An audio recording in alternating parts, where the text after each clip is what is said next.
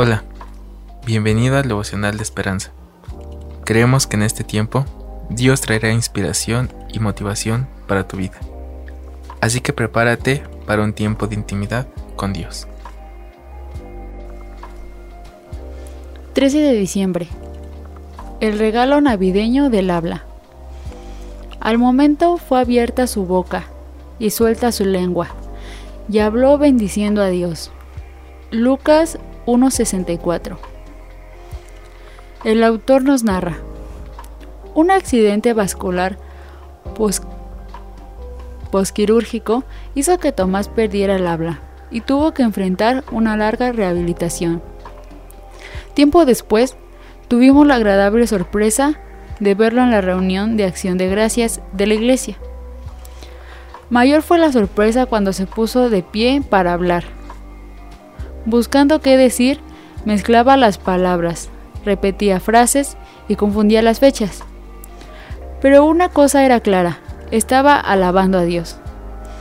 ¿Es posible sentirse conmovido y al mismo tiempo ser bendecido? Así fue aquel momento. En la historia prenavideña encontramos a un hombre que perdió el habla. El ángel Gabriel se apareció a Zacarías, le dijo que sería él padre de un gran profeta. Él y su esposa eran ancianos, así que dudó. Fue entonces que Gabriel le dijo que no hablaría hasta el día en que eso se hiciera. Ese día llegó. En la ceremonia para ponerle nombre al bebé milagroso, Zacarías habló. Con sus primeras palabras alabó a Dios y luego dijo, bendito el Señor Dios de Israel, que ha visitado y redimido a su pueblo. Como Zacarías, en cuanto pudo hablar, Tomás alabó a su Dios.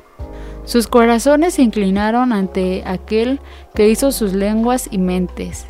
Independientemente de lo que enfrentamos, hoy podemos responder del mismo modo.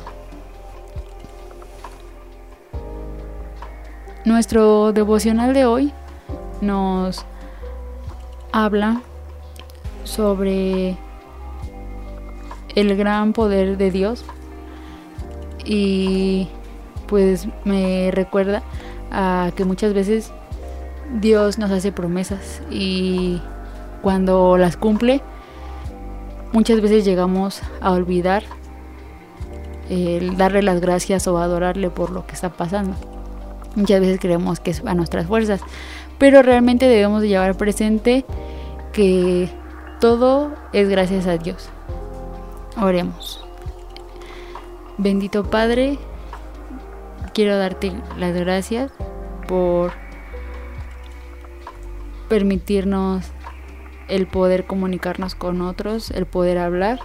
Te pido, Señor, que puedas ser ayudándonos al hablar que lo que salga de nuestra boca pueda ser de bendición para ti y para honrarte.